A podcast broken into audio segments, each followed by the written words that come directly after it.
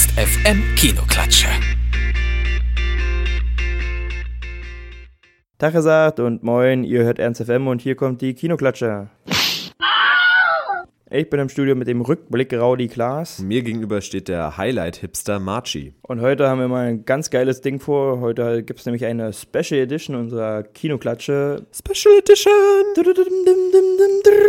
Wir sind nicht komisch, wir sind eine Special Edition. Es geht heute um einen Rückblick von uns aufs Jahr 2014. Unsere Top 5, unsere Flop 5 und was das Jahr vielleicht sonst noch so an Anekdoten im Kino zu bieten hatte. Man darf gespannt sein. Japsi. Um jetzt auch nicht das gesamte Jahr zu verpennen, fangen wir doch lieber gleich mal an, ne, Machi? Ja, hau rein. Okay, also meine Top 3. Platz 3 belegt bei mir der Dallas Buyers Club, ein herausragender Film, vor allem durch die schauspielerische Leistung von Matthew McConaughey und Jared Leto. Ja, Jared Leto oder Jared Leto, da. Da scheiden sich die Geister. Ja, aber man ist sich, glaube ich, einig, dass der, dass der Mann einfach genial ist, ja. Ja. Matthew McConaughey war auch riesig, riesig in dem Film. Auch wenn er für mich nicht den Oscar nicht ganz verdient hat, weil da ein anderer vorne war, aber da kommen wir später zu. Ja, genau. Platz 2 bleibt bei mir leer, weil auf Platz 1 sich gleich zwei Filme tummeln. Eieiei, lame. Ja, ich konnte mich einfach nicht entscheiden. Beide Filme sind herausragend, aber bieten vollkommen andere Pluspunkte, könnte man sagen. Okay. Das sind einmal Interstellar, ein toller Film von Christopher Nolan, den wir jetzt äh, schon in einer Kinoklatsche so verwurstet haben, Ja. dass man da, glaube ich, nicht mehr groß drauf eingehen muss. Und Gone Girl, einer der am besten gespielten Filme auf jeden Fall. Also das Charakterspiel war einfach beeindruckend. Wer hätte das von Ben Affleck gedacht? Ich nicht. Und wie sieht's bei dir aus, Marchi? Was sagt deine Top 3? ja, ne? Obwohl ich deine drei Filme absolut nachvollziehen kann, drei Highlights des Jahres, habe ich in meiner Top 3 drei andere Filme.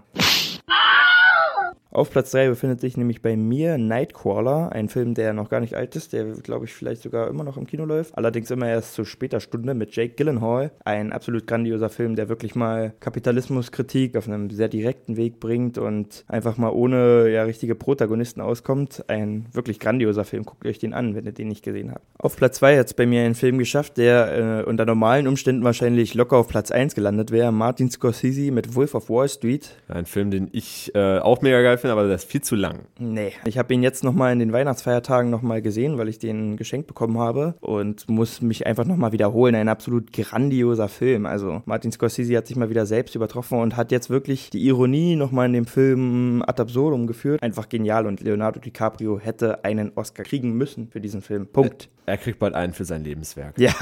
ja. Stell dir vor, irgendwann wird Leonardo DiCaprios Leben verfilmt, weil er keinen Oscar bekommen hat und der Schauspieler, der Leonardo DiCaprio spielt, kriegt einen Oscar dafür. ja, denn auf Platz 1 hat es einen Film geschafft, den ich einfach symbolisch auf Platz 1 nehmen musste, weil er ein absolut einzigartiges Projekt darstellt. Da haben wir Boyhood von Richard Linklater. Dieser Film wurde über zwölf Jahre gedreht. Ethan Hawke spielt da unter anderem auch mit, aber es geht um den damals sechsjährigen Mason, der halt einfach beim Erwachsenwerden quasi begleitet wird. Er erzählt einfach die Geschichte des Erwachsenwerdens und ja, war halt einfach ein wunderbarer Film, den ich auf jeden Fall nicht missen will. Ich sag das zwar immer, aber den Film muss man wirklich einfach mal gesehen haben. Ja, aber wo wir in diesem Jahr viel Licht hatten, haben wir natürlich auch viel, viel, viel, viel Schatten. Also das Kinojahr bietet natürlich viel Platz für mega Dünnsches. Sehr poetisch. Ja. wir müssen dazu sagen, bevor wir zu unserer Flop 3 kommen, müssen wir ansagen, dass wir nur die Filme bewerten, die wir auch wirklich im Kino gesehen haben. Deswegen fallen halt so grandiose Filme wie Transformers 4 oder Pompeii, I Frankenstein Oh Gott. oder Diana Hör auf. oder halt die viel besagten und viel gescholtenen äh, Matthias Schweighöfer, Elias Mbarek, Till Schweiger Produktionen. Innere Blutungen. Ja, ja. Diese Filme sind nämlich so schlecht, dass wir sie einfach gar nicht im Kino sehen wollen. Und deswegen sind das quasi unsere Top 3 Enttäuschungen, sagen wir mal. Jo, dann gucke ich doch mal in meinen Mülleimer. Oh, und da sehe ich auch gleich als erstes einen Film, den ich leider, leider, leider nur in einer Sneak Preview gesehen habe. Wir sind da, glaube ich, mit dem Ansatz hingegangen, dass wir gehofft haben, Guardians of the Galaxy zu sehen. Eieiei, ich weiß, worauf es hinausläuft. Ja. Ja, es kam dann anders. Wir haben Erlöse uns von den Bösen gesehen. ein so schlechter Horror-Klischee-Exorzistenfilm, ja. dass er schon wieder witzig war. Man ja. konnte wirklich vorher sagen, und jetzt passiert gleich dieses Klischee. Und dann kommt dieses Klischee. Und gleich haben wir noch das kleine Mädchen, was im Hintergrund singt. Wirklich, ganz schlimm. Ja, und noch ein bisschen tiefer im Mülleimer steckt mein Flop 2 Nonstop mit Liam Neeson. Oh ja. also echt, mittlerweile müssten es die Menschen lernen. Wenn ich in der Nähe von Liam Neeson bin, werde ich entweder gefangen genommen, werde verschleppt oder alles gleichzeitig. Und Liam Neeson als der übertrieben harte Cop mit dunkler Vergangenheit ja. muss mich retten. Das war schrecklich. Das will ich gar nichts weiter zu sagen, das war einfach nur schrecklich. Okay. Und jetzt kommen wir so quasi zum Boden des Eimers, zur größten Grütze überhaupt. Auch wieder eine Sneak Preview. Also ich habe echt Pech gehabt dieses Jahr mit meinen Sneak Previews. Ich bekam die Pute von Panem. Habe ich zum Glück nie gesehen, ja. Ja, sei froh. Ein Film, der sich in die glanzvolle Reihe wie Action Movie, Disaster Movie, Fantastic Movie und so weiter einreiht. Man kann es nicht mal Parodie nennen, weil eine Parodie ist wenigstens witzig gut. Es war einfach nur peinlich da zu sitzen. Es wundert mich überhaupt nicht, dass das Kino innerhalb von fünf Minuten halb leer war. Also total schrecklich. Marci, was hast du denn noch so zu bieten? Ich habe zwar schon Angst, aber schlimmer kann es ja nicht werden. ja, zum Glück habe ich die Pute von Panem nicht gesehen, deswegen ist der bei mir nicht drin. Ich habe in meinen Flop 3 Robocop, ein absolut beschissener Film, also Logiklöcher, soweit das Auge reicht. Verdienter Platz 3. Auf Platz 2 ebenfalls ein Film, der mich mega enttäuscht hat. Ich bin mit super Erwartungen reingegangen nach dem Trailer und dachte mir, okay, endlich mal wieder ein Horrorfilm, der so richtig Angst macht, wo du dir so richtig einpissen kannst. Aber was ist passiert? Pustekuchen. 90 Minuten passierte einfach mal gar nichts. Das war Annabelle. Also ein schöner Fall von Trailer besser als Film. Ja, Trailer zeigt die einzig guten Szenen und die kannte man schon, dadurch waren auch die guten Szenen 10 kacke. Und auf Platz 1 meiner Flop 3 einfach ein Film, den ich symbolisch dahinstellen muss, weil ich mich so dermaßen über diesen Film geärgert habe und die Tatsache, dass er den Oscar für den besten Film bekommen hat, einfach absurd ist. Ein absoluter Witz. Ja, 12 Years a Slave. Ellen DeGeneres hat ja bei den Oscars erstmal gesagt, wenn ihr diesen Film nicht als besten Film des Jahres nimmt, dann, dann seid ihr alles Rassisten. Dabei ist dieser Film in sich mega rassistisch, weil er die Darstellung dieser Sklaven halt einfach mega versaut. Also die Sklaven werden hier dargestellt als Personen, die ja keine eigene Meinung haben. In Django Unchained haben wir die Darstellung viel besser. Da werden Sklaven auch als normale Menschen dargestellt, die halt in einer beschissenen Situation sind, aber trotzdem noch die Eigenschaften von eigenständig handelnden Menschen haben. Und das ist hier halt nicht der Fall. Und der einzige schwarze Sklave, der ein eigenständiger Mensch ist, ist hier die Hauptperson, die halt vorher wie ein Weißer gelebt hat in New York. Und das geht halt einfach nicht. Also einfach lächerlich und deswegen mein Platz 1 der Flop 3 für 12 Years a Slave.